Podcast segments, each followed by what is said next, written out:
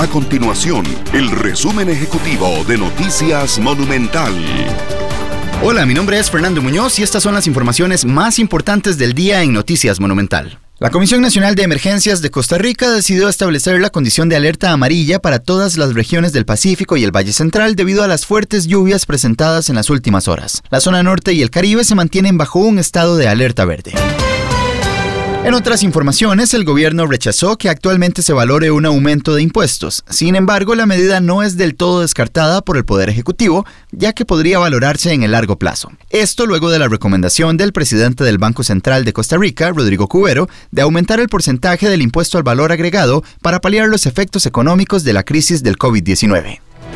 Estas y otras informaciones las puede encontrar en nuestro sitio web www.monumental.co.cr. Nuestro compromiso es mantener a Costa Rica informada. Esto fue el resumen ejecutivo de Noticias Monumental.